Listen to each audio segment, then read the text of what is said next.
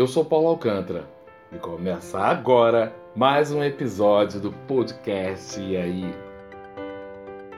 Essa realização contou com o auxílio da Prefeitura de Duque de Caxias através da Secretaria Municipal de Cultura e Turismo com os recursos da Lei Aldir Blanc do Governo Federal. Olá, eu sou Paulo Alcântara e começo esse terceiro episódio da trilogia A Grande Rio é um Sonho contando sobre as mudanças e transformações da primeira ala a pisar na avenida, abrindo os desfiles das escolas de samba.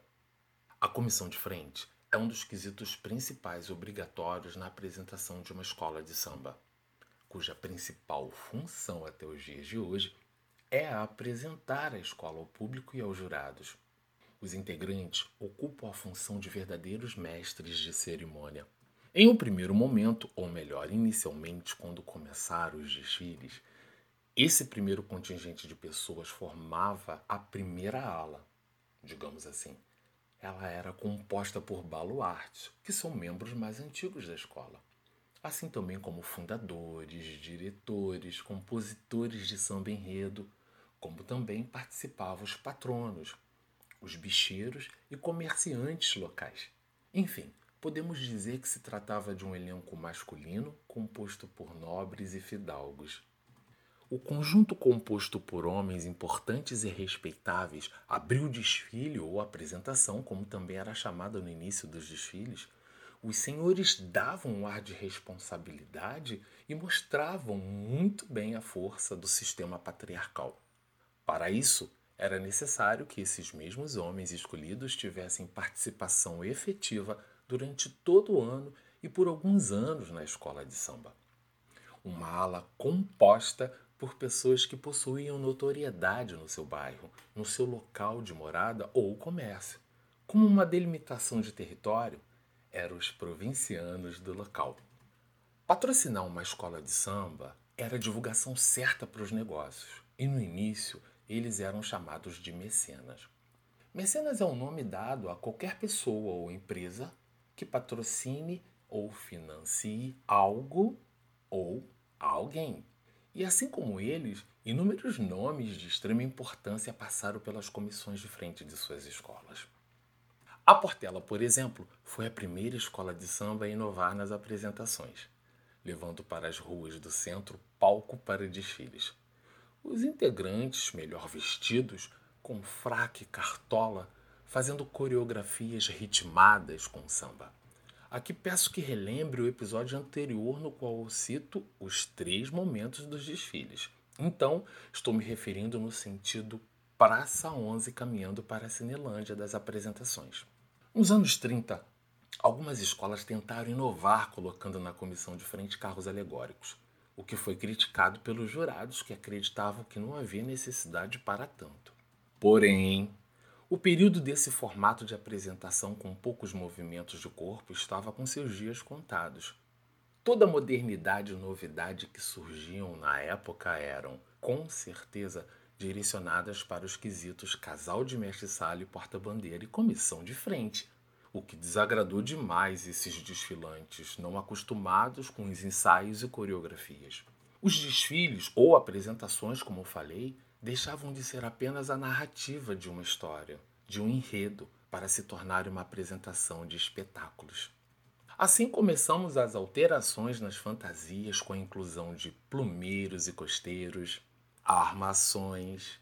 Elas eram encaixadas nos ombros e que causavam efeito de movimento, ainda causam, e leveza aos componentes.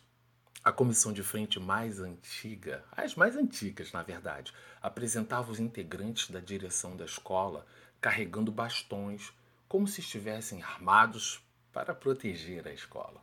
Inicia-se nesse ponto a segunda fase do carnaval, com desfiles na Candelária. Com isso, algumas alterações são observadas nas comissões de frente, compostas desta vez por homens altos, fortes e com movimento de dança mulheres lindas e crianças. Nesse momento, que eu chamo de segundo, as apresentações são, em sua grande maioria, com movimento geométrico que, se vistos de cima para baixo, ou seja, das arquibancadas, pareciam com uma planta baixa.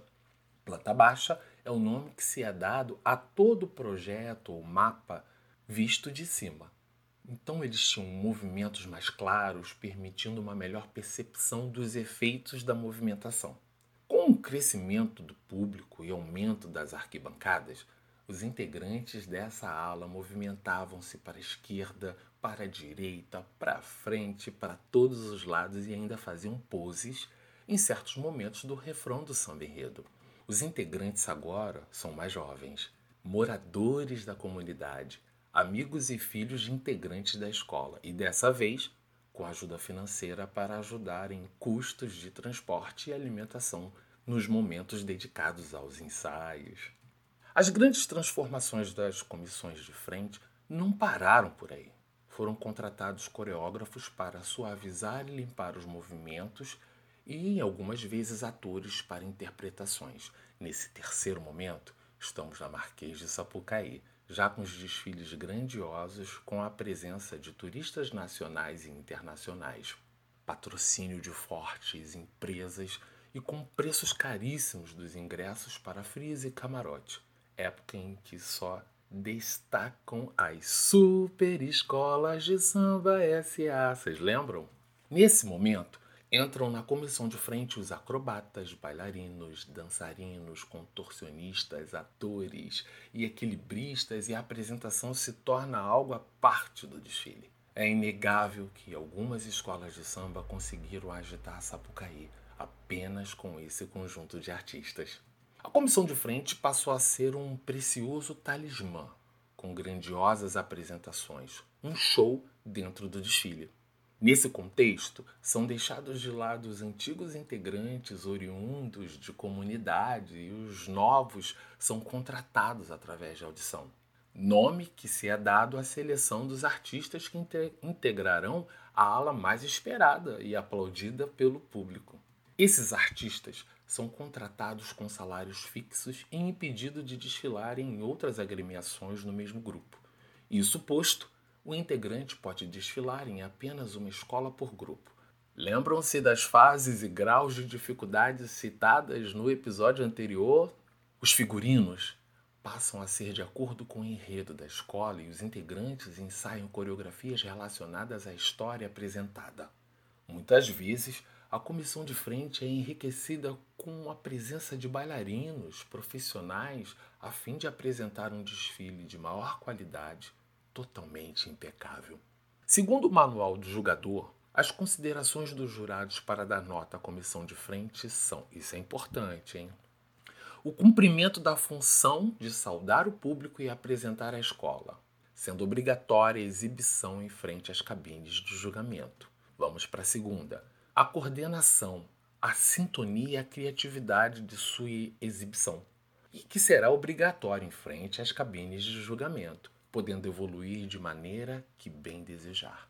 A indumentária da comissão de frente, que poderá ser tradicional, fraque, casacas, summers, ternos, smokes, etc., estilizados ou não, ou realizada de acordo com o enredo, levando em conta, nesse caso, sua adequação para o tipo de apresentação proposta.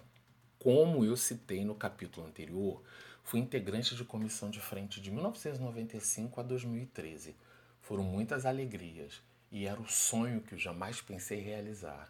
A única imagem que eu tinha das comissões de frente era aquela dos senhores estilosos, os mecenas, patronos, pessoas ilustres e gestores representando aquele papel tão importante que era saudar o público e apresentar a agremiação.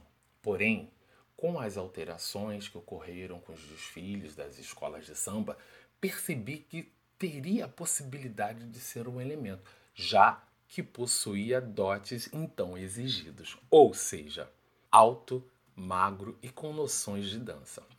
No entanto, mesmo assim, foi bem difícil. Permanecer? Hum. A cada dia um novo desafio, um novo obstáculo. Fatos que deixavam cada vez mais distantes da minha realidade. Inclusões de acrobatas, malabaristas, contorcionistas e cada vez mais artistas eram exigidas para desempenharem saltos mortais e entre outras coisas. E em média, de 20 a 25 minutos, dependendo do andamento da escola, tá? E do tamanho dela, é o tempo que se passa desfilando na avenida como integrante de comissão de frente. Um tempo reduzido, muita concentração, coreografia totalmente marcada na mente e o corpo já preparado para os movimentos.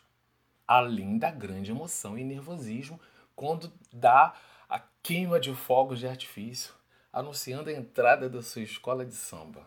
Daí para o final, isso para o final do desfile que eu estou falando, não se consegue pensar em outra coisa a não ser na coreografia. O segmento comissão de frente tem se tornado a cada dia mais um segmento esperado pelo público. E há quem diga que algumas agremiações em particular ganharam o almejado campeonato apenas com a comissão de frente. Se é verdade ou não, ainda vejo com o mesmo carinho de sempre. Inclusive, o comentarista, escritor, autor e gestor cultural Haroldo Costa defende a preservação dos cumprimentos aos jurados e ao público como principal finalidade para a comissão de frente. No site da Escola de Samba Grande Rio, podemos encontrar os nomes dos coreógrafos, os enredos e o ano que ela se apresentou na Avenida. E vale destacar os trabalhos dos seguintes artistas em seus respectivos anos coreografando a primeira ala da escola. Jussara Pádua, de 1991 a 1993. Renato Vieira, em 1994. Jussara Pádua de novo, em 1995. Jerônimo da Portela, em 1996. Bira Xavier, em 1997. Caio Nunes, Caio Nunes, perdão, nos anos de 1988 e 1999. Inclusive, meu coreógrafo nesses dois anos de Grande Rio. Em 2000, coube a Regina Sauer, com Bira Xavier retornando nos anos de 2001 e 2002, Renato Vieira em 2003 até 2011.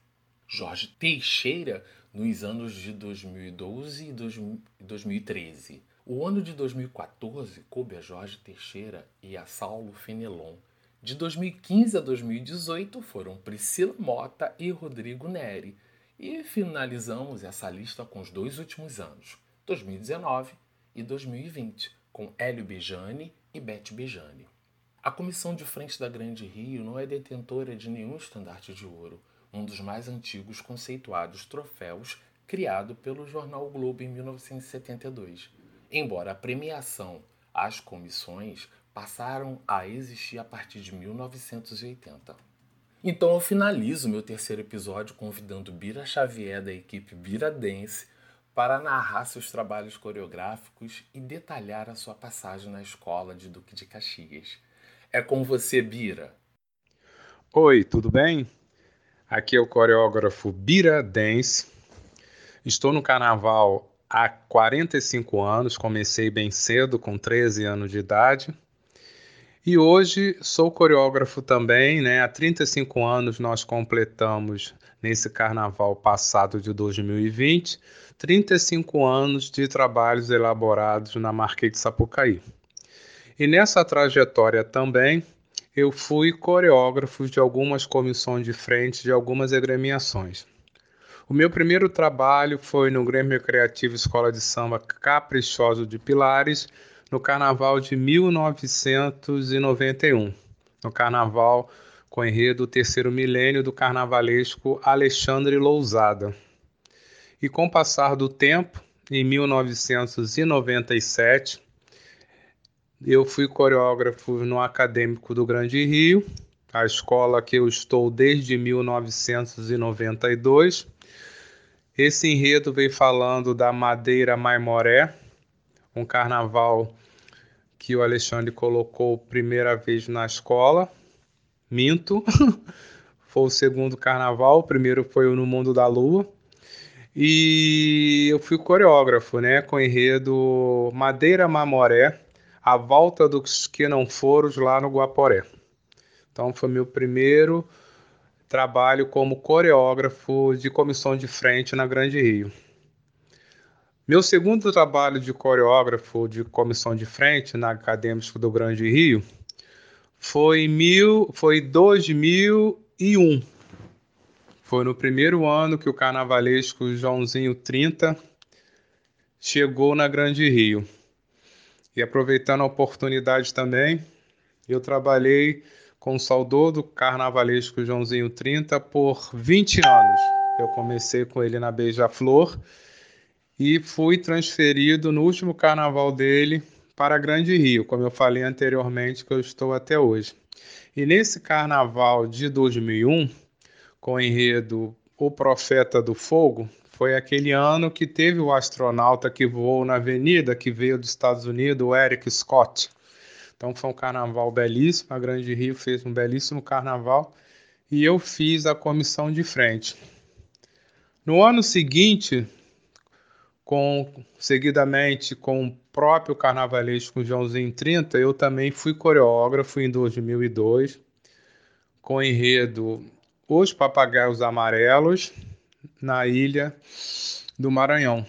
Então foi um carnaval que o João colocou enaltecendo a terra do, de São Luís do Maranhão, onde eu tive a pivô central dessa comissão, a Suzana Vieira, que na época estava fazendo uma peça, que na época ela estava fazendo a, a novela Padroeira, mas dentro do espaço né, de intervalos dela, dentro desse compromisso que ela assumiu conosco através da escola, ela sempre se fez presente e muito preocupada em questão de interagir com todos, nós tínhamos ensaios fora dos horários né, cumpridos com todos, e com a ausência dela, eu coloquei um volante, né, um stand para poder fazer sua posição.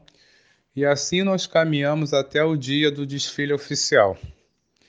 Então, dentro do carnaval, né, que eu amo, nós estamos nessa grande expectativa, né, para poder ver como é que vai ficar a situação devido a essa pandemia que nos afeta tanto, como será e quando será o próximo carnaval. E aqui eu estou para poder ajudar no que for possível, do meu pouco conhecimento, do meu pouco entendimento nessa cultura que tanto a gente ama, que é o carnaval.